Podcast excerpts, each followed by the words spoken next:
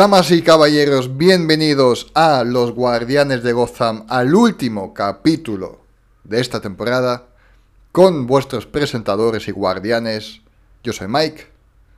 Yo soy Janus. Y os damos la bienvenida a este capítulo en el que hablamos y comparamos La Jungla de Cristal, película y libro. Yippee calle. Motherfuckers. es un tema que lo, hemos, lo he guardado desde principio de 2020. Que sí, porque tiene que ser para Navidad. Porque Jungla de Cristal es la peli navideña definitiva. Exacto. por autonomasia, la película de, Navidad. Y los que opináis de otra manera, bueno, dejad un comentario si queréis. Es más, más, más, navideña que solo, solo en casa. O mi pobre angelito para los latinoamericanos. Es verdad. Eh, sí, sí, sí. a todo gas lo no Puerta Vital. ¿Mm? Es broma, chicos. No, no, no, no, no, no sintáis triggered. Em, luego damos nuestros agradecimientos y resumen del año. Creo que vamos a empezar directamente mm. con lo que es La Jungla de Cristal. Peliculón con Bruce Willis, pero casi hubiera sido con Frank Sinatra. Dios, no. Sí, luego cuento por qué.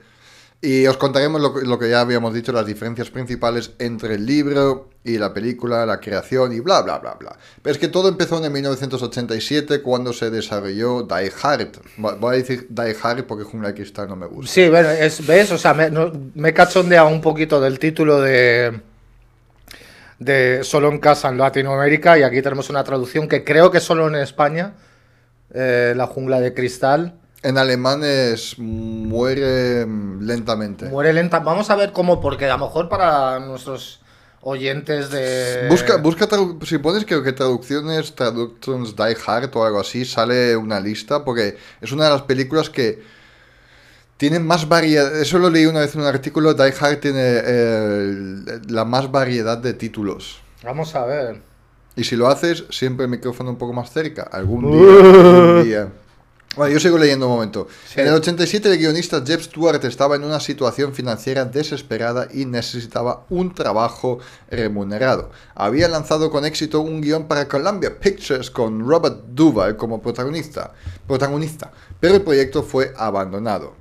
The Gordon Company trabajaba con, una rama de 20th Century Fox y Levin tenía una propiedad en la que Stuart podía trabajar, una adaptación de la novela de 1978 que se llama Nothing Lasts Forever, escrito por el ex oficial de policía Roderick Thorpe.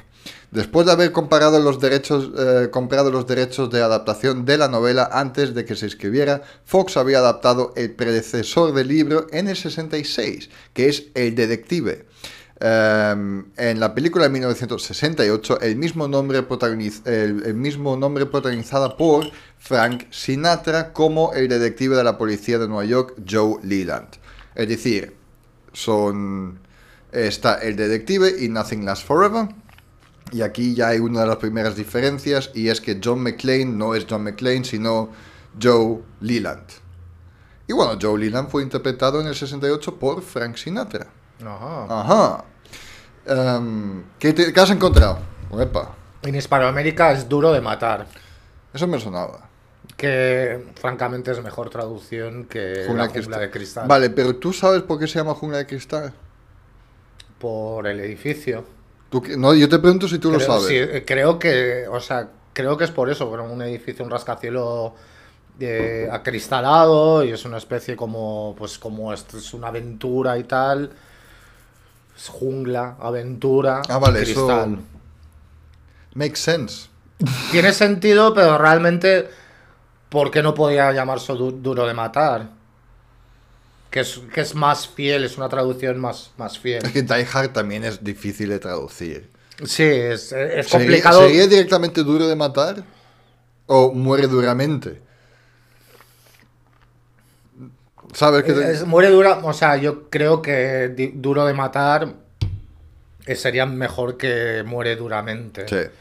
Hay cosas que a lo mejor en inglés tienen más sentido, pero en español, en castellano, pues muere duramente, creo que suena mejor eh, duro de matar. Sí.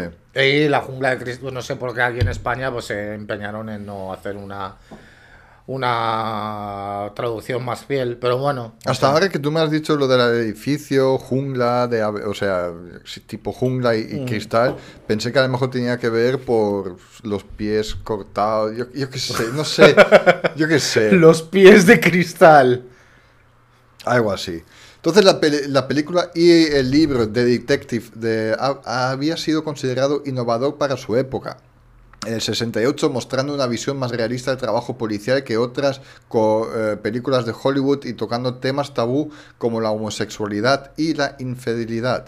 Thorpe se inspiró para escribir Nothing Else Forever siguiendo un sueño que tuvo después de ver la película de desastres The Towering Inferno del 1974.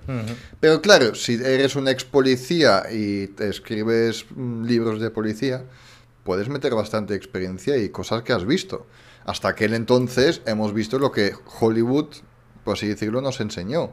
Me imagino que el tema de homosexualidad, infidelidad y tal existía y tenía mucho que ver. Era bastante tabú. En Hollywood, vamos, existía. Y bueno, el mundo, aquel entonces. Era, y es un mundo bastante turbio. Que, hago un pequeño inciso. Sí. Em, que o sea, está bastante bien eh, descrito en la novela gráfica de, de Brubaker. La del detective. Sí, eh, la de... Es que ves, o sea, soy maldito, tengo una... Eh, tengo un Alzheimer terrible. Después se me... Joder, es que con lo bien que hubiera quedado este, este inciso para hacer un poquito de... Sí. Bueno, matadme después, después se me ocurrirá. Bueno, Levin había intentado desarrollar la película durante varios años y le ofreció a Stuart la oportunidad de hacerlo. Le dio a Stuart libertad creativa siempre que mantuviera Escúchame, siempre que mantuviera el escenario de Navidad en Los Ángeles, Levin quería mostrar que nevaba porque eso era inusual. La película fue presentada como Rambo en un edificio, de oficinas, ah, a lo mejor por eso lo de la jungla, en referencia a la exitosa serie de películas de Rambo. Lawrence Gordon y Joel Silver fueron los productores. Aunque los nombres de los personajes principales diferían debido a que Die Hard se basó en la novela secuela de la película de Detective, el estudio estaba obligado por contrato a ofrecer a Frank Sinatra el papel. What? Claro, cuando Sinatra firmó para el detective, eh, una cláusula de su contrato es, si alguna vez hacemos una secuela de esta película, estás por contrato obligado de... No, obligado no, pero te lo tenemos que ofrecer por obligación a ti. Porque tú has interpretado en el detective y técnicamente Die Hard es la secuela de, Detective, sí, pero no, cláusulas, contratos y mierdas, así que le tenían que ofrecer a Frank Sinatra el papel de John McClane. 20 años después de Detective. Madre mía, temas de burocracia y legalidades y tal. Sinatra en aquel entonces tenía 70 años. ¿Vale? No lo veo por un conducto de aire. Seguro se moriría y encontrarían el cadáver 50 años después. Vale, The Fade Out, perdona. Eh, la novela gráfica de, de, Brubaker, sobre Hollywood, de, de los 40, 30, 40, 50, macartismo a tope. O sea, está muy guay, ¿eh? Imagínate este estudio que va a, a Frank Sinatra y Frank Sinatra va, le cuentan el pitch, la idea principal y, todo eso y dice Sinatra con 70 años, pues sí, lo hago. Pues ya no hubiera sido lo mismo. No, me imagino que, que hubiera sido muy diferente. En, ese, en esa época podía ya rechazar papeles y considerarlos, porque antes tenía problemas. ¿Sabes la historia del Padrino 1? No, cuéntamela. Eh, bueno, la historia, o sea, esa parte donde hay un actor que va al padrino a, decirle que no le contratan para una película. Eso pasa en El Padrino. Eso pasa en El Padrino. Yo no he visto El Padrino. Dios, tío. No, no, no, no, no. Tengo libertad porque está bien, está considerado. Perdón. Está considerado que um, el padrino es un medio... ¿Es No es obligatorio. Carlos ha dicho que no es obligatorio. Carlos ha dicho, bueno, nuestro amigo Carlos, es que, bueno, lo repito para por si no lo sabíais, hay una lista de películas que no ha visto Mike que, que nos apuntamos. Yo creo que, que hay que ver El Padrino, pero bueno, en fin, hay una escena en El Padrino al principio que hay un, un actor que va a visitar... Perdón. Sigue. ¿Puedo seguir? Sí. que hay un actor que visita a, a Marlon Brando, que, que es el padrino, Sí. y dice que en- no le quieren contratar para un papel, eh, para una película, Vale. y creo que además es cantante también. Ah, amigo. Ay, Sinatra tenía todo el lío con la mafia y tal. Efectivamente, que se dice que es Sinatra, que están haciendo una alusión a Sinatra ahí. Un homenaje. por decirlo lightly, Lightly. de alguna manera, es, es- se rumorea que ese, ese personaje Ajá. que, que se supone que es Sinatra, que para, para ay- ayudarle a meterse en la industria, que tuvo ayuda de, de la mafia. Eh, hombre, eso es todo un tema diferente, pero es que la historia con Sinatra, Vegas y la mafia es... Sí, bueno, ahí Eh, hay historia. Y es la famosa escena que, no la, que a lo mejor te suena, pero no la has visto, la de la cabeza del caballo en, el, en la cama. Sí. Sí, pues sí, es sí. por eso, porque dice, le enviaré, le haré una oferta que no podrá rechazar. Exacto. Y es la cabeza del caballo. Y ahí le contratan. Y se supone que eso es un poquito una alusión a Sinatra y su conexión con la mafia. Amigo, Mm. amigo. Mientras tanto, quería poner algo que me encanta. Espérate, ahora viene. Vente a la costa, estaremos juntos y lo pasaremos bien. Es mi frase favorita de Die Hard, creo. Come to the... ¿Cómo es en inglés? Come to the coast, we have some fun, have some cheers. Es la polla jungla de cristal. Si es que es la polla por, o sea, por muchas... Es que es muy buena. Es una de estas películas que las puedo ver tropecientas mil Sí, veces. En Navidades En especialmente. Navidades especialmente Hans Gruber. Después también está esto el, el typecast, es que es- perdonadme, no es que es que soy muy malo con nombres, lo prometo, no es una cosa y, y se me Es la olvidan constantemente, pero está también este este actor Es la edad de Llanos que ya se hace mayor. Sí, también. Este actor que siempre hace los papeles de capullo. O sea, hay... ¿El rubio? El rubio. Que no me acuerdo cómo se Que llama. no es el Rubius. Que no es el rubio. ¿Quieres que te lo busque? Sí, búscamelo, que también es el gilipollas de, de Walter Peck en los Ghostbusters. No, pero eh, eh, espérate, espérate. ¿No es el mismo? Puede que no. Sale. Walter Peck sale. Vale, Walter Peck sí que sale. Eso, Es eso- el del avión. Sí, pero, sí, sí, sí, pero pensaba que te referías al tío de la melena. No, que yo me refería a Walter. Alexander Godunov. No, yo me refería a Ah, Walter está Peck. muerto. Eh, Alexander Godunov también sale en The Money Pit Vale. de Tom Hanks, que es el novio artista y pues aquí hace de alemán. Que todos son alemanes, o sea, hacen alemanes y nadie habla alemán como Dios manda. Esto, efectivamente. Y tienen un acento muy post británico. Ya, también. El único que realmente se metió bastante en el papel es nuestro, que descanse en paz, Alan Rickman. Sí.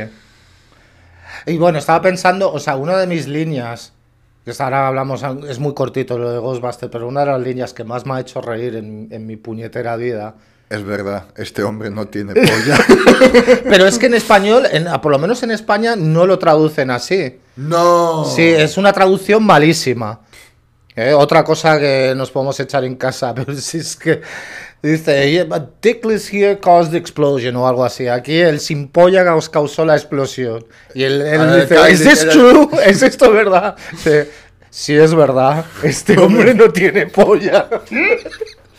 Y la- o sea, sí, como esos segunditos de, De silencio de y silencio y, la, la agresión, sí, la sí, sí. reacción agresiva. Ah, y otro clásico en ah, Jungla de Cristal, que también es que tampoco me acuerdo el nombre, pero hace el mismo papel como tres veces diferentes, es el policía afroamericano gordo. Ah, sí, el de Steve Urkel. Exactamente. Policía ahí, policía ahí. Y creo que es policía en otra, en otra película o otra Sí. serie.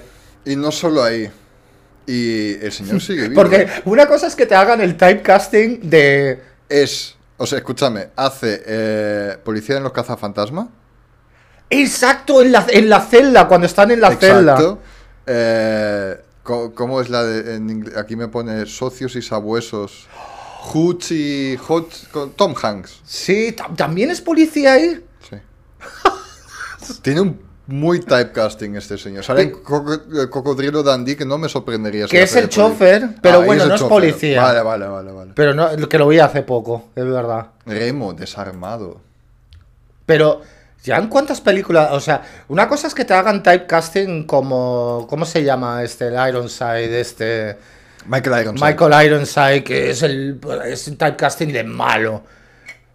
Que dice, vale, pues es el typecasting que me hacen, pero que te hagan el typecasting, De no, policía. eres policía.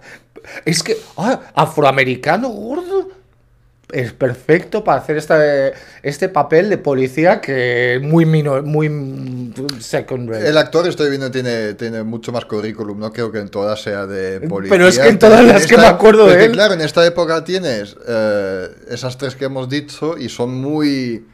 Bueno, Icónicas. no, y el mismo time, el mismo tiempo, Sí, más o menos, aprox, o sea. O a lo sí. mejor era lo que. A mí siempre me ha ilusionado ser policía en las películas. Puede Quiero ser. esos papeles. Sí, sí, que le diga a su agente todo lo que es poli me lo das. A, a lo mejor es así. Mm. ¿Quién sabe? Bueno, tenía con Steve Urkel, la serie Steve Urkel, un par de años que lo, que lo pudo hacer bien. Sí. Estoy por verla algún día otra vez. A mí me trae Buenos recuerdos. buenos recuerdos de juventud, sí. Vale, aunque los... em, bueno, Frank Sinatra ahí nos hemos quedado. Dijo que no. Menos mal. Menos mal. Creo que tampoco, si hubiera dicho Frank Sinatra que sí, me imagino que se hubieran basado más en la novela, que es una secuela del detective, que La jungla de cristal que hemos visto al final y al tanto. Porque La jungla de cristal lo- le han dado libertad creativa completa y han cambiado muchas cosas. Detalle curioso también, em, es, un- es una franquicia basada en nada original, entre comillas. O sea, Die Hard, Nothing Lasts Forever, la novela, Jungla de Cristal 2, se supone, según rumores, que era el guion de Comando 2 que iban a hacer, Ah. que estaba en una estantería comprado y tal, y han dicho, bueno, pues lo vamos cambiando. El papel se ofreció luego a varias estrellas antes de encontrar a Bruce Willis, como los nombres de aquel entonces, sinceramente. El Chuache, Stallone, Richard También tampoco lo veo por unos conductos del aire. ¡Oh! ¡Ven a la costa! ¡Vamos a pasar bien! Ven a la costa, no lo pasaremos bien. Richard Gere, No. Clint Eastwood, Bueno, pero a lo mejor ya estaba un poquito viejet. Bueno, no sé cuántos. cuando era joven. 80. y- Sí, es verdad eso. Hombre, aún sería pasable, pero ya estaría un poco en sus 50. 50 y sí. pico, diría más o Eh. menos. Harrison Ford, Harry Fonson lo puedo ver. Burt Reynolds, Fuck no. Nick Nolte, Bueno, Mel Gibson, también. también. Don Johnson. No sé. No. no. Richard Dean Ander- Anderson. Eh, McKiva. Puede. Puede, a lo mejor le hubiera ayudado. Bueno, bueno, tenía una buena carrera al final con 11 años Stargate. Eso. Bueno, también teníamos luego Paul Newman y Viejo, estaba viejo ya. James Caan. Eh. Es. Nothing Else Forever es una novela. Per- perdona, Sí, sí, sí. es que te, imagínate lo irónico que, hubiera- que sería que los El alemanes, austriaco contra la- que los, ale- los que hacen de alemanes no, no hacen bien el acento alemán Oh. y el, el que se supone que es americano con un acentarro ahí al- alemán, austriaco hubiera sido la polla. Mira que he visto muchas pelis de Schwarzenegger y creo que la, yo ahora mismo digo que la única que menciona algo de esto es Poli de guardería. Mm. La vi hace poco en inglés y hay una escena donde está Arnold con su compañera policía, que es la pelirroja, que también la conoces de cara y tal, y se encuentra en un restaurante con el niño, el, el target y su madre. Y la pelirroja durante toda la escena de la cena pone acento austriaco, porque es- ah, dice soy su hermana. Es la única vez que lo... bien Que, hecho. que intentaron incorporar Que ese. lo intentaron ese- incorporar totalmente, porque si no, alguien como John Matrix, súper americano. Ah, Esto es un poquito como en eh, Malditos Bastardos, en la escena del bar que está mm, como el, el teniente no sé qué, que, tiene, que habla alemán, pero que tiene un acento como raro, ¿no? ¿Fassbender? Fassbender. Sí, sí, Se vale, le dice, vale, "Bueno, vale. es que este, este dialecto no lo conozco, es que es de montaña, es que diga, ¿y tú? ¿Y tú, John McClane? ¿Por qué hablas así? Bueno, es que esto vengo de Montana, de un pueblo ahí aislado. Esto es, es- así hablamos en este pueblo de Montana. Ay, madre mía, madre mía. En 2012 el libro se volvió a imprimir y se lanzó como libro electrónico con motivo del aniversario de la película de 25 años, así que lo tendréis como Kindle seguramente disponible en algún lado, si no, yo qué sé, haced de pirata y os lo descargáis, yo qué sé, me la sopla. Eh, ahora antes de empezar de, de hablar de las diferencias principales, también quiero decir que tengo un par de shoutouts. Claro. Shoutouts en nuestras redes sociales quiere decir que nosotros decimos, esta semana hablamos sobre tal, ¿qué es tu opinión? ¿Qué opinas tú? Y tenemos a Antonio Sánchez González que dice, no todos los policías en servicio pueden presumir de tener un dolor de cabeza de un par de cojones. True. Es totalmente True that.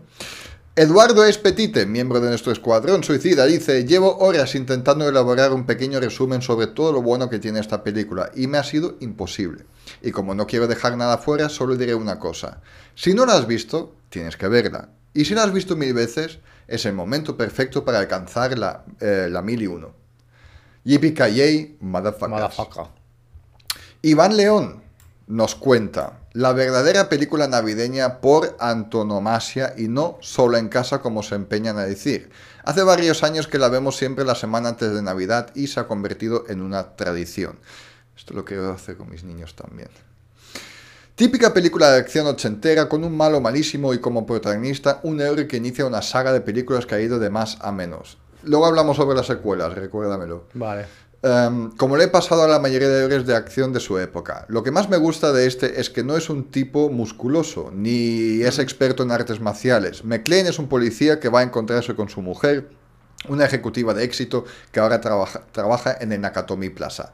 Y unos terroristas secuestran el edificio sin saber que ahí está nuestro héroe dispuesto a arruinar su trabajado plan, haciendo gala de un tipo de humor irónico que es una delicia. La película es mítica por varias frases que nos ha dejado. Yippee hijo de puta o ahora tengo un arma. Ho, ho, ho. Imitando la risa de Santa Claus. E- Eso sido yo. una de mis películas favoritas que no me canso de ver una y otra vez. Feliz Navidad, Guardianes. Feliz Navidad, Iván. Feliz Navidad, Iván. ¿Estáis de acuerdo para acabar la temporada? Tú, Iván. Sí, bueno, aparte que hemos justamente hemos dicho que solo en casa no es, la- es- esta es más Jungla de Cristal, es más película de Navidad que solo en casa. Solomon Grande dice, hay tres películas que gritan Navidad y son indispensables. Home Alone o Mi pobre angelito en Latinoamérica con Macaulay Culkin antes de que agarra las drogas. Y que Michael Que no fue lo- mucho más, mucho más, mucho después de eso. Claro. Luego Jingle All the Way o El regalo prometido en Latinoamérica. ¿Sabes cuál es? Mm. Turbo Man.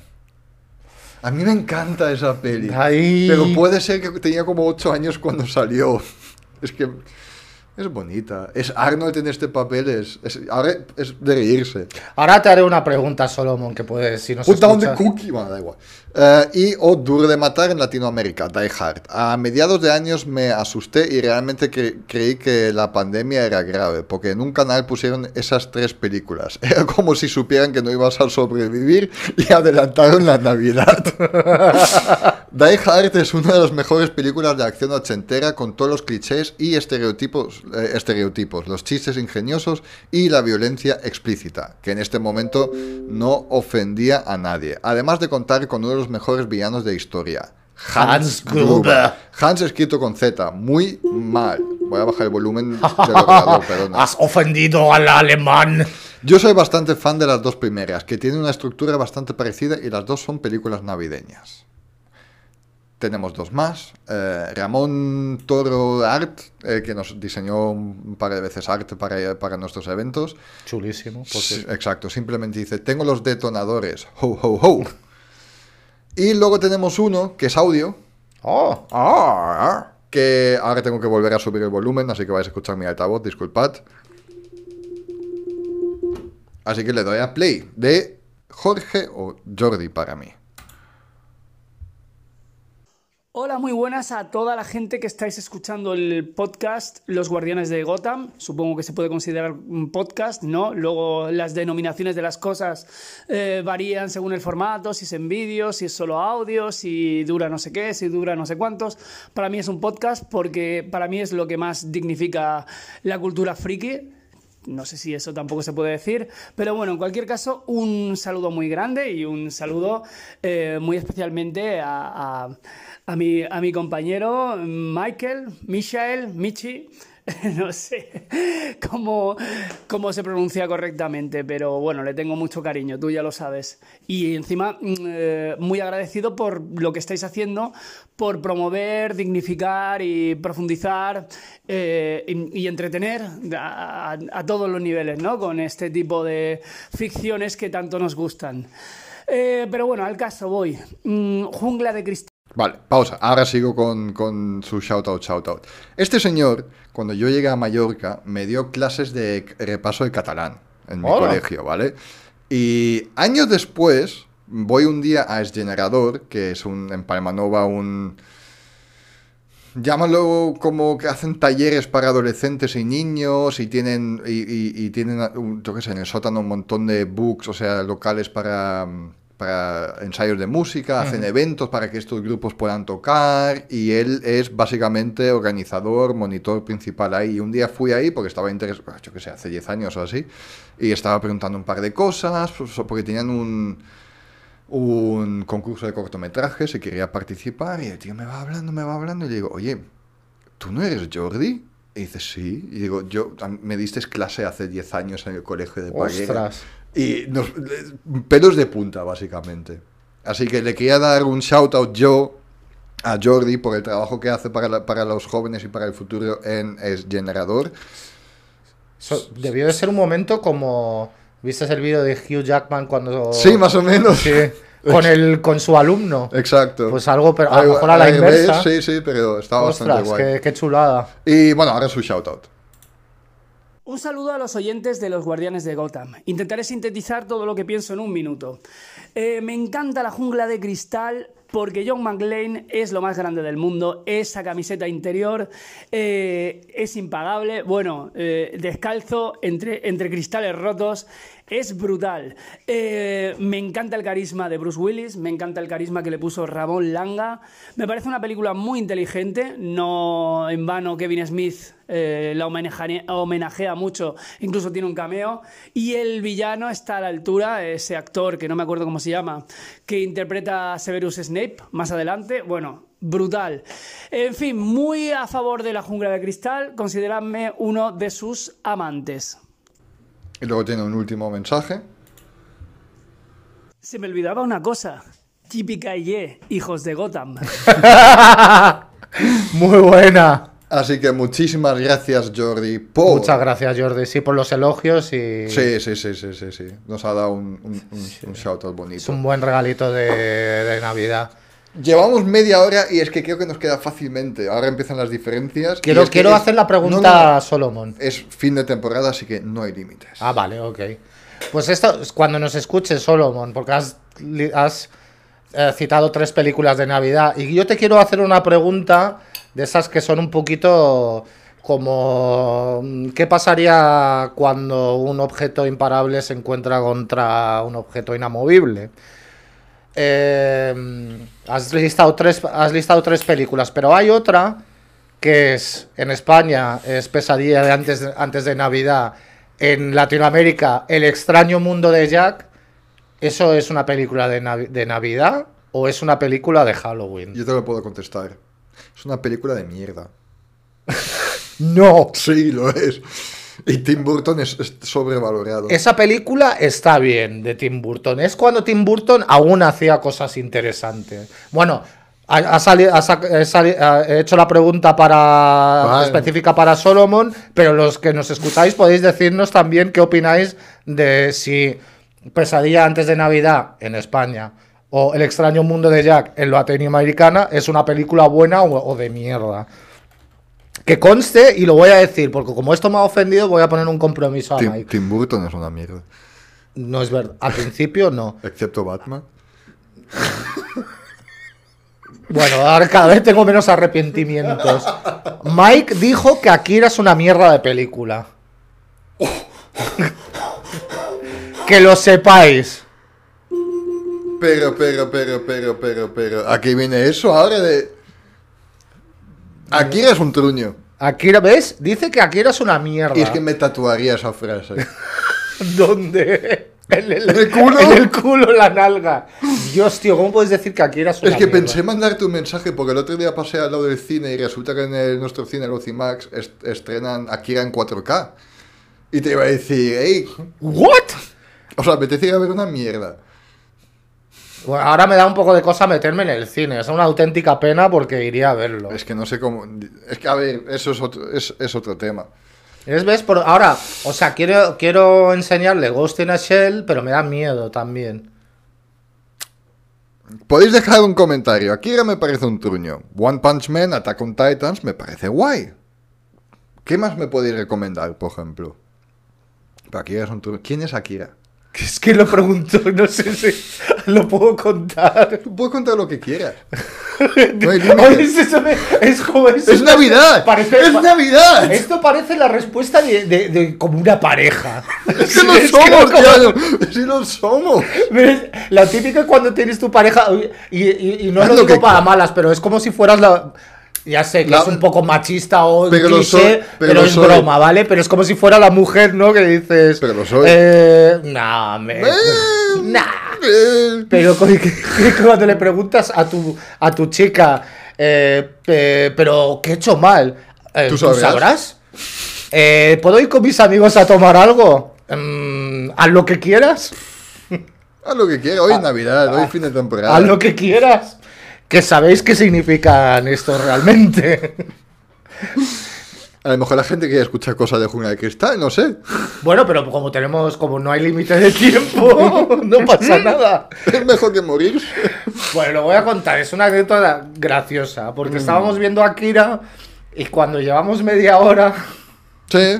había salido un montón de personajes, Tetsuo, etcétera, etcétera, y estamos todos en silencio y de repente suelta Mike, ¿pero quién es Akira? Y eso, eso que todo el mundo, todos los que estábamos en la habitación nos giramos ahí estupefactos a mirar y Mike estaba así como, ¿qué he dicho? ¿Qué he preguntado? ¿Que está mal? Como, ¿Quién es Akira? ¿Quién es Akira? Pero bueno, más ofensivo que digas que esa película es una mierda, es una obra de arte. Había casi hostia. Cuando se acabó la película y había silencio, todo el mundo mirándome, en plan, todo el mundo la ha visto excepto yo, en plan. ¿Y? Y yo, pues un truño. Sí. Yo me acuerdo que te- Carlos, el amigo nuestro, se levantó con el puño así, en plan. ¿Sabes el meme ese de, de un chico que está como en, el, en la mesa, que se le sale la vena? Sí, sí, sí. Está- sí, sí. Carlos estaba ahí como... Y dijo, ja, ja, ja, ja, bueno, vale, si no te ha gustado, vale. Y, vol- y volví a repetir, no, no, es que me parece un truño. Y dice, ya. No insistas. Bueno, en la película el protagonista es John McClane, o sea, no en Akira, sino detective. Ojalá supiera quién es Akira. ¿Pero quién es John McClane? Un detective de la policía de New York eh, con 11 años de experiencia en la fuerza, fuerza policial.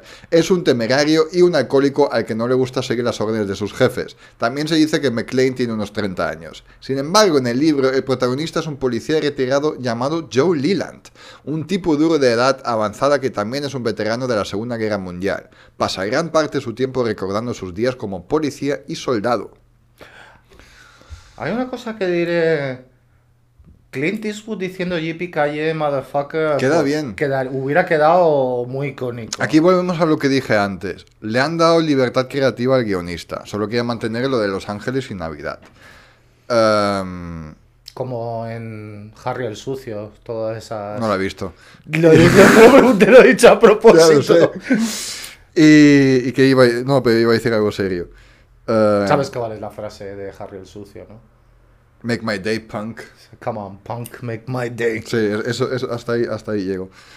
¿Qué iba a decir? Bueno, le han dado al guionista libertad creativa y querían, el estudio quería algo tipo Rambo que en aquel entonces era, estaba de moda. Que era algo, un- una serie así de acción que se podía exprimir para secuelas y tal. Sin embargo, si hubieran ido con Sinatra o Clint Eastwood, creo que ya se hubieran orientado más en, en la novela. O sea, en vez de hacer John McClane así como lo conocemos, hubieran hecho lo que acaba de un Joe Leland, un policía retirado. Pues si hubiera sido a esa edad, Clint Eastwood a lo mejor... Hubiera sido Nickel, Sí. sí. Sí, sí, sí, sí. Eh, a pesar de la gran diferencia de edad, Leland también es terco y tiene problemas para doblegarse ante la autoridad como lo hace McLean. Esto explica por qué se contactó por primera vez con un... Te pega una patada. No pasa nada. Con, eh, por primera vez con un Sinatra mayor para la adaptación cinematográfica del libro antes que se reescribiera el guion para acomodar a un Willis más joven. Es y que- también lo de contrato, obviamente. Es que Sinatra, o sea, ya esta es una película como más ruda, ¿no? Ah, Puede sonar un poquito encajonar a Sinatra, pero eh, esos papeles, o sea, esos- siempre, o sea, el cine, do- cuando él participaba más en el cine, en 50, 60, pues era como más pulido, los personajes más refinados, ¿no? Incluso los, ¿cómo se dice? Eh, Eso, los macarrillas, ¿no? Sí. O sea, eran. Tenían desprecio a la autoridad, pero eran como más.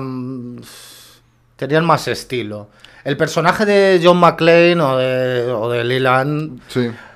Mucho más rudo. Es Entonces, correcto. no sé si vería a Sinatra haciendo un papel así tan rudo. No he visto muchas películas de Sinatra y la única que, o sea, vi en el sentido que vi que me encanta fue Ocean's Eleven. Pero es que también son papeles que, entre comillas, creo que le gustan, le pegan, robos, no quiero decir mafia otra vez, pero Heist. Sí. Que a lo mejor tiene más, tenía más contacto con Peña que le podían contar historias Sí. así. ¿no? Y también, bueno, eh, los, los showmans como aquel entonces era Sinatra también Sinatra, en todo el Rat Pack. grandísimo, Mm. obviamente.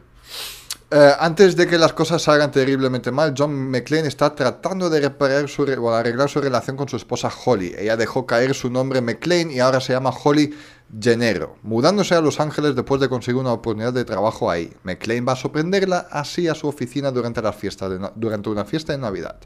Leland, por otro lado, se dirige a Los Ángeles para encontrarse con su hija Stephanie Gennaro, que está celebrando una fiesta en la oficina.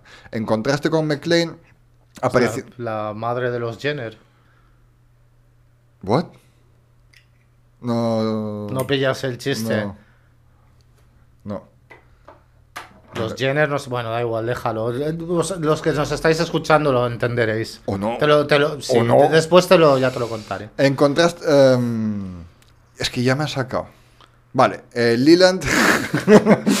Leland va a Los Ángeles para encontrarse con su hija eh, Stephanie, que está celebrando una fiesta en la oficina. En contraste con McLean apareciendo sin previo aviso en la película, Stephanie invitó a su padre Leland a la fiesta de su oficina porque lo echaba de menos. Eh, la mayor parte de la acción de Die Hard tiene lugar en Plaza Nakatomi y sus alrededores. Este es un edificio en Los Ángeles que alberga el, lugar de trabajo de Holly, Nakatomi Corporation. La sucursal de Los Ángeles es la sede de lo que se dice que es un conglomerado japonés más grande. La trama en el edificio recuerda a Dread y creo que es un poco más innovador e interesante para aquel entonces. Eh, vale, sí, teníamos películas con único escenario, jungla, por ejemplo, por así decirlo, pero hacerlo todo en un edificio era bastante guay. Una película de acción, sí, desde luego. Normalmente, si no en películas de acción, tenemos varios escenarios, car chases y todo esto. Sí, pero eran sobre todo en escenarios abiertos. Eh, eh, a, eso, a eso voy. A lo mejor hay alguna alguna excepción, pues bueno, como a, a nivel terror, Alien el octavo pasajero, que a- aparte de esa estar encerrado era muy importante para Sí. esa sensación de claustrofobia, de no tener escapatoria, que es un poco la puede ser un poquito la el concepto para, para la jungla de cristal muere duro, eh, duro, eh, duro de morir. Eh, yo creo que es un concepto parecido, sí. En la novela la acción tiene lugar en Claxon Oil Corporation, donde Stephanie es ejecutiva. La compañía está celebrando un acuerdo de 150 millones de dólares que les permitirá hacer negocios con el gobierno chileno. ¿Cuánto? 150 millones. Sí. 150 million dollars. es que me hace gracia porque ahora 150 millones es como calderilla. Mm, ¿Tú qué? Un millón de dólares sí, opino. Sí, un millón de dólares es nada, pero para una corp- megacorporación. Es que no sé, a ver, no sé en qué liga juegan.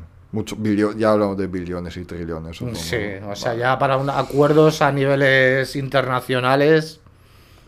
150, hombre, no es super calderilla, pero ya no es nada. 150 Eh, millones vale. es lo que embolsa una película.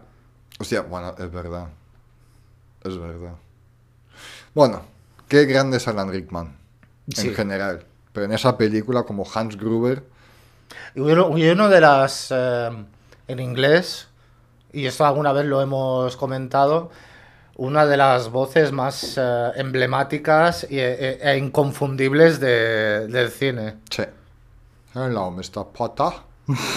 no lo consigo. No lo consigo. Había, no me acuerdo quién hacía una impresión de Alan Rickman buenísimo. Eh, Benedicto Pepino. Ah, Benedicto Pepino, sí. Lo, Cumberbatch. Cumber- cum- cum- cu- cu- Cumberbatch. Cumberbatch. Cumberbatch, lo. Pero es que Cumberbatch ya tiene una voz bastante... Eh, sí, por o sea, eso le puede salir bien. Llega el mismo, sí, sí. Espera, o sea, tú habla y lo busco y después lo pongo en. No, lo pongo Benedict, es que casi pongo... Be- Be- Benedicto Pepino. Alan Rickman, Impression. Sí, lo que pasa es que tienes que buscar el momento cuando empieza. O sea, porque a lo Sí, mejor hay no una te entrevista. esto está aquí Jimmy es Fallon bueno. en medio. The last time I was on this show, Ese es Alan, ese es Alan Rickman. wrote that people impersonated me. And I was going to challenge you. I had this idea, if you don't mind. Yeah. Because I heard you. Is do it Jimmy Fallon? Rickman. I've heard that you also do an impersonation. They have kind of like a Rickmanoff. Rickmanoff. Right. ¿Ese es Jimmy Fallon haciendo Alan Rickman?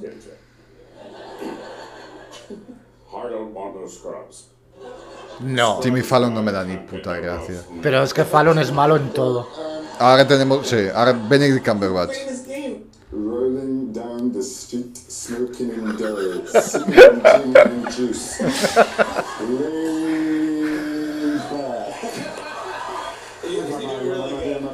Lean back. Ay, descansa en paz, Alan Rickman, en serio. No, Una, una gran pérdida. en Love Actually también lo hace, lo hace fenomenal, por ejemplo. Vale, volvemos. Eh, ah, es que con el Bluetooth, bueno, da igual. El villano de Die Hard es el autoproclamado radical alemán Hans Gruber. Bajo, es que también es muy estereotipo el nombre Gruber, no hay ningún alemán que se llama Gruber, o sea, bueno, bajo la apariencia de un terrorista luchador por la libertad que quiere recuperar a sus camaradas encarcelados, Gruber y sus hombres toman como rehenes a los empleados de Nakatomi para robar bonos imposibles de rastrear por valor alrededor de se- se- 640 millones de dólares. Eh, eh. Holling, bueno, para el 80 y pico está pastizal. Holly incluso llama a Han sobre esto, a lo que reacciona violentamente. En la novela, el villano es un terrorista alemán llamado Anton Little Tony de Red Gruber. What the fuck? Anton Gruber, pero su name is Little Tony de Red, pequeño Tony el rojo. Claro, porque así en plan mafioso en Alemania, Klein Tony. Das kleine rote Tony. Ah nein, hier kommt der Mafiamann. Kleines, kleines rote Tony. Oh, das kleine rote Tony. Ich habe Angst. Y es un te- terrorista real. Su plan es robar documentos cruciales que expondrán los tratos de la corrupta Claxon Corporations con el régimen directorial de Chile. También planea, ya que está, tirar 6 millones de dólares de la, de la torre para asegurarse de que Claxon Corporation no se beneficie del dinero. Cuando aterriza en Los Ángeles... eh, ah, bueno, sí. eh, otra diferencia es que cuando aterriza en Los Ángeles, McLean es recogido por un con- conductor llamado Argyle y llevado a Nakatomi Plaza. Se ve a Argyle eh, al azar en Die Hard esperando en el, en el área de estos estacionamientos, en el parking, en el sótano, para poder llevarlo en la siguiente ubicación. Pero en la novela, Linland es recogido en el aeropuerto por un taxista que resulta ser mayor que, eh, que el, chaval de la película. Tampoco se da un nombre para el conductor tan pronto como deja caer a Leland, abandona tanto el área como la historia para nunca volver a ser mencionado. Sí, el conductor tampoco es el típico no MacGuffin, sidekick, plot device. Plot device, sí. Plot device quiere decir que sirve para la historia, Y, básicamente. y- y vamos, a- hoy en día no creo eh, de ninguna de las maneras que sacarían un personaje así, porque también era un cliché, un estereotipo de afroamericano muy exagerado. Sí. Lot of jab. Pequeños detalles como una, asis- una asistenta de vuelo parece interesado en McLean pero no le corresponde. Cuando aterriza ella lo mira brevemente pero McLean simplemente se ocupa de sus asu- asuntos con la intención de reconciliarse con Holly. Sin embargo, en la novela Leland entabla un verdadero romance con una azafata llamada Kathy Logan. Los dos coquetean el avión y cuando aterriza toma su número de teléfono. Durante las actividades terroristas en curso en el edificio, sigue comunicándose con ella a través de una radio. Y esta Claro, forma... porque es lo, lo normal que haces cuando estás, a- cuando estás bajo asedio de terroristas. Hey baby. Bueno, hoy en día a lo mejor sí. Bueno, esta, pero esta forma remota de ayuda, eh, de ayuda la realiza el sargento Al, Al- Al Powell en la película. O sea, que, que es el policía en la, en la peli, en la novela es la azafata. Aquí hay una cosa, una diferencia que me llama mucho la atención y me parece guay. y a lo mejor le hubiera dado un, un toque guay a la peli, no lo sé. Pero cuando McLean mata a uno de los hombres de Gruber, ata su cuerpo en una silla, le pone un sombrero de Santa Claus en la cabeza. Luego garabatea en las, las palabras, ahora tengo una ametralladora, ho ho ho, en la camisa del hombre y lo envía por el ascensor para que Gruber y compañía lo vean. O sea, aparte de sus juegos mentales, asustar a los malos y al mismo tiempo burlarse de quien esté a cargo, ya que en este punto Jo- John aún no ha visto ni escuchado a Hans. Pero Leland hace algo similar en la novela, solo que cambia la redacción a plural y escribe, ahora tenemos una ametralladora. Ah, eso es inteligente para que no sepan sus números para confundir a los terroristas haciendo pensar que hay múltiples infiltrados cuando en realidad es un equipo de un solo hombre. Claro, pero dejar claro COVID. Dejar, dejar claro, dejar claro que em, que es solo una persona para la película queda mejor. Queda más peliculero. Ya. Que es más... Más lógico, más inteligente, desde luego, es poner en plural para confundir y, y atemorizar a tus eh, a tus adversarios o a los malos, o como, pero el- para la película queda más badass decir que eres solo uno. Hay un sonido que echo de menos en películas de hoy en día y es algo muy típico de, de los ochentas. El William Scream, No, todavía existe, ya no sé. Es el siguiente. Ajá, El cipo. el cipo. ¿Cuántas veces me encanta la película como John McClane está por radio hablando con Hans Gruber en plan, bueno, no sé qué, y con el piti en la boca y dice, bueno, no sé qué, no sé qué", fumando todo el tiempo, ya no se fuman pelis. Si es No, no se francesa, docu, francesa indie, sí, supongo, Sí. pero como si nada. Pero en aquel entonces a lo mejor la gente pensó que fumar era sano. Pero es todavía. verdad, o sea, por o sea, no me acuerdo tanto de la tercera, pero en la primera y en la segunda el tema del cipo y el fuego es es un plot. point. Es, también es un plot point bastante, sí. Pero bueno, fumar entonces creo que era bueno todavía. para, no para tus eh, enemigos, ya, pero, para ti sí. Para ti sí. Acabo de matar a seis personas. Es esto un pity.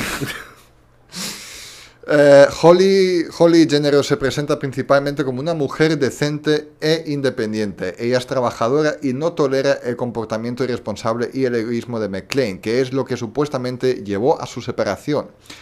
En el libro, Stephanie, la hija, por otro lado, es retratada como una corrupta e inmoral. Está directamente involucrada en los turbios acuerdos de Claxon Corporation con el gobierno chileno. A pesar de estar casada, tiene una aventura con, bueno, un affair con su compañero de trabajo Ellis, amante de la cocaína. Al igual que en la película, Ellis también... Es se me había olvidado que he apuntado eso, es que mola un montón. Al igual que en la película, Ellis también intenta traicionar al héroe y hacer un trato con el villano para salvar su propia vida. En ambos casos, esto termina por matarlo. Otra cosa de películas de los 80 una peli para no todo el público, pero a partir de Peggy 13, por así decirlo. ¿Y qué hacen todos? Ah, ¡Farlopa! un poco de coca. Fariña galega. Madre mía. Ah, eso sigue. Bueno, las fiestas de Navidad, estas cosas siguen. Eso pasando. son cosas que Yo pasan. me acuerdo de mi última fiesta de Navidad, estaba. Estaba en el baño. No, estaba- yo no, no, no consumí, no, no, no consumí. Obviamente no. Pero fui al, al baño y no fui al- a los urinarios, sino me metí en, en box Sí. y eché un meo ahí. Y escucho que entra uno a mear, entra otro y dice, oye, ¿tú llevas algo? Y dice, ¿de qué? Y dice, bueno, mm, de fumar. Y dice, ah, pensaba que decías coca, que también llevo. Y yo estaba, y yo estaba en plan, Tío, qué "Pal, guau". Y el otro dice, no, vamos a empezar con un poquito y luego, luego... tal". Y yo, pues muy bien. A ver, voy a, voy a citar un- una, una- bueno, una cita de una película que a lo mejor no lo hago exacto y a ver si sabes cuál, cuál es. Porque aparte que lo, me acuerdo más en inglés, pero escena de baños, boxes de baños, se asoma uno por encima del box al otro y le dice, puedes intentar hacer menos ruido, estamos intentando drogarnos aquí adentro. Me suena muchísimo. Pero no sé cuál, ahora mismo no sé cuál es. American Psycho. Ah, sí, sí, sí, sí, sí, sí. Oh, buah, esta lo vi este año. Peliculón. ¿Te gusta Phil Collins? no empecemos. Genesis, me gusta Genesis pre Collins.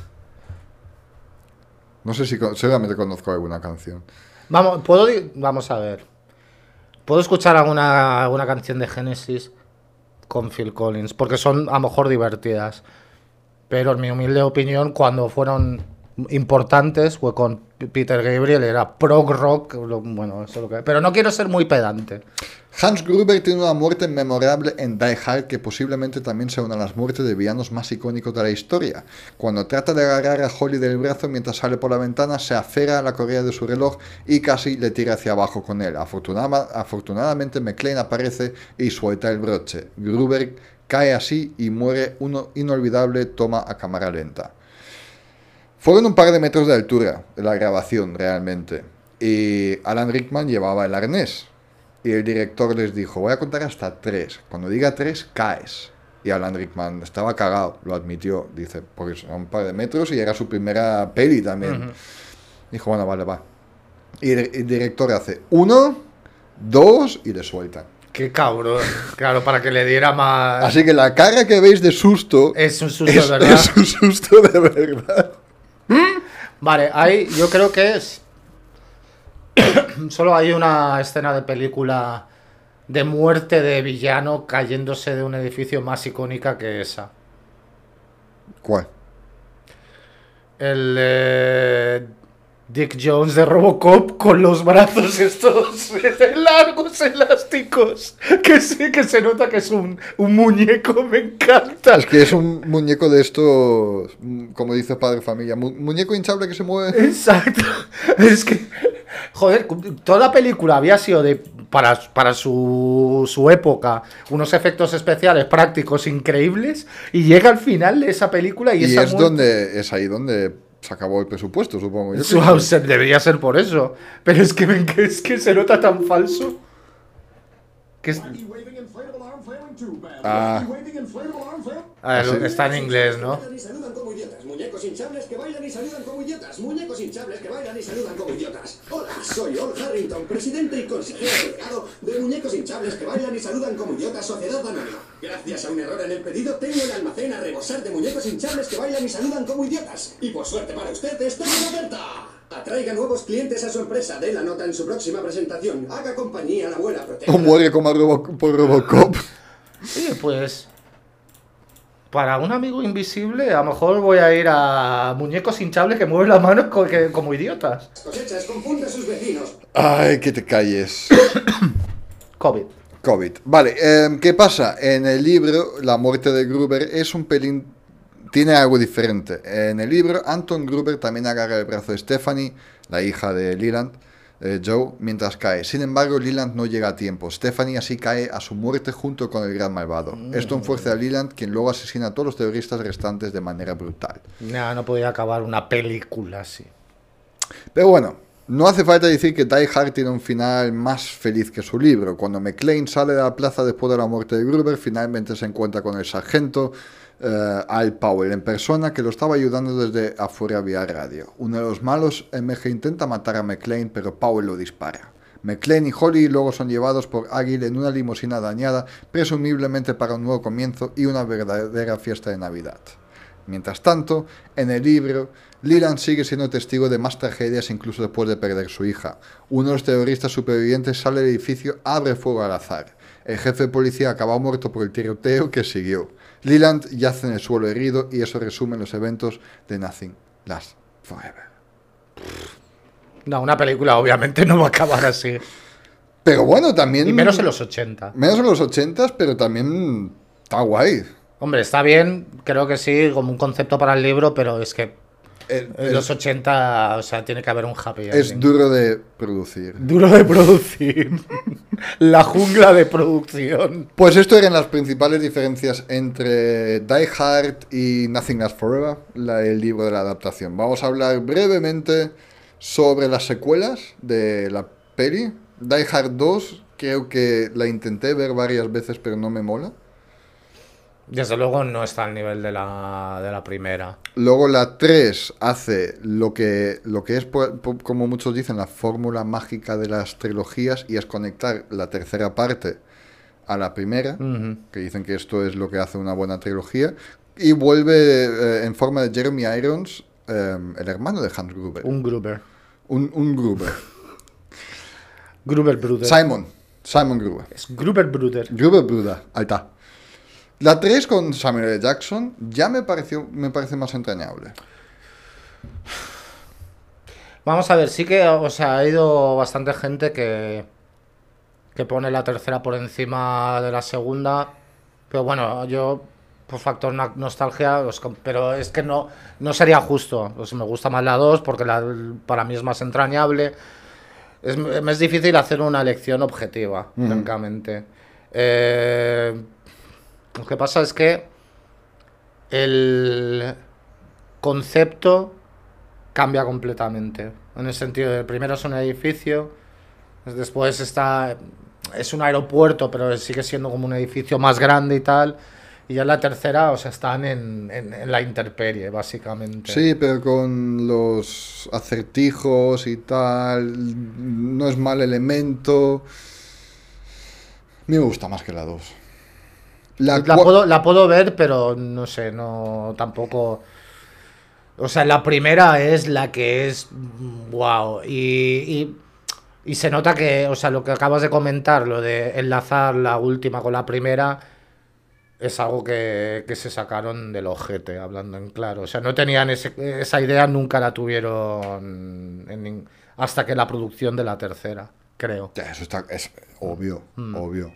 Luego está la 4, que es unos cuantos años después, eh, Die Hard 4.0, que está bien. Es, no- necesaria no, pero está bien. Vale, bueno. No la, o sea. Vale, o sea, estoy poniendo esta cara, pero no la he visto. ¿Por qué? Porque no me atrevo. O sea, no quiero. Ya en otra, con otras franquicias. No, vale, o, sea, la, la me- cua- me- o sea, he visto las. A partir de estas películas que a lo mejor que son. que las producen y las sacan 10 años después. O sea, es como. eh, Han matado a parte de mi infancia. No, la 4 lleva a, a John McClane eh, al mundo de ciberterrorismo, con que obviamente no pega nada con él. y- pero lo hacen de manera graciosa. Sale Justin Long como el informático, ayudante. No quiero verla. Pero está bien, si la ves realmente No está voy a bien, ya lo sé. Pero tú sabes que existe una 5. Sí. Vale, pero es que, No es la de Rusia. exacto. Esa la tengo, es que a veces era en plan, no hay 4. No, espera, es verdad, hay 5. Pero esa dicen que es mala, mala, mala. La gente se olvida de ella. No como Indiana Jones 4, en plan, jaja, es mala, Shia LaBeouf. No, no, es en plan, colectivamente olvidémonos de ella. Es malísima. Con el otro actor que hace de su hijo en Rusia. Nada tiene sentido. Nada. Es malísima. Es malísima. Mala, mala, mala. Pues yo he acabado. Déjalo ya, ya está ¡Ha muerto! Es que esa franquicia llega un momento que es que las... Quieren hacer una que, que se llama, se supone, McLean. Y que es un John McClane retirado. Que tiene que.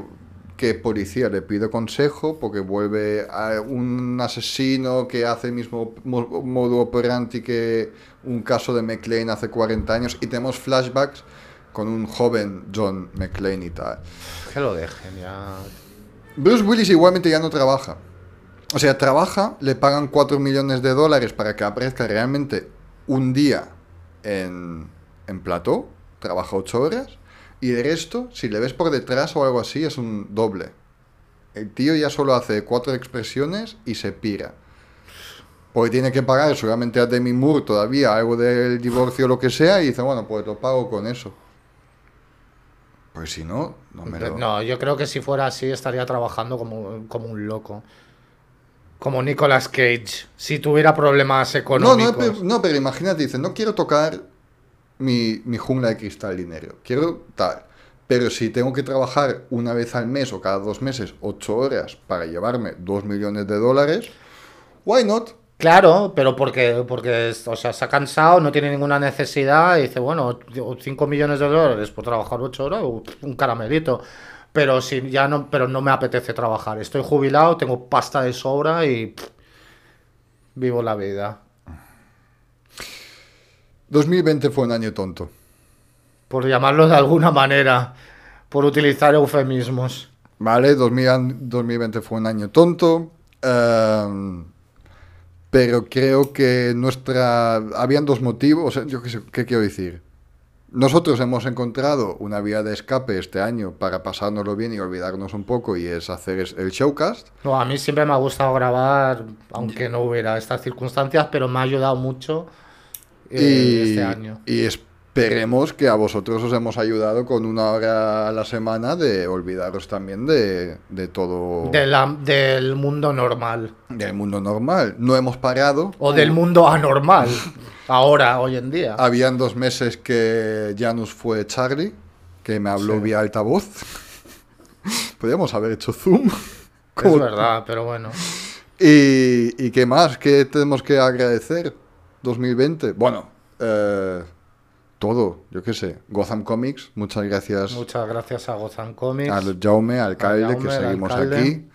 Eh, nosotros este es fin de temporada, volvemos primera semana de enero, Bueno, también muchas ¿O gracias segunda? a vosotros que nos oís. obviamente.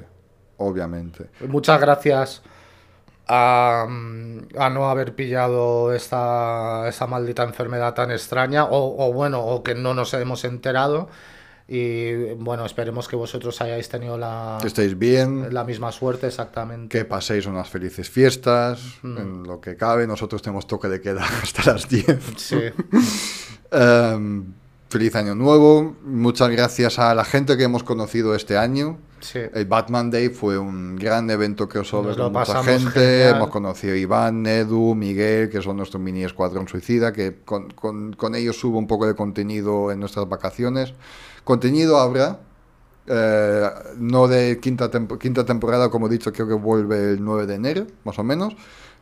Pero vamos a ver Wonder Woman 84 por casualidad y mañana grabamos algo en poco en adelanto. Son capítulos especiales, por así decirlo. Pero la quinta temporada se inicia el 9 de enero con un tema, si todo va bien, picante.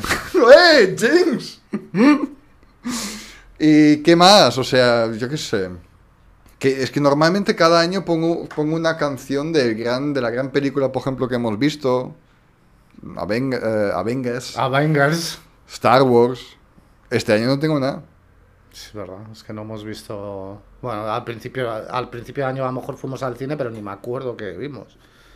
Así debió de ser lo que había. Porque este año no iba a ser un año especial de películas igualmente. Black Widow, Tenet.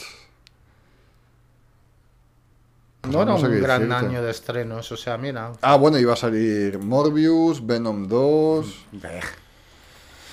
Estrenos 2020. Tenet al al final salió, pero. Ah, vimos. Iba a salir Dune. Iba a salir Dune, Esa sí que tenía muchas ganas. Jojo Rabbit, Bad Boys for Life. Salió Mulan, pero al final en Disney Plus.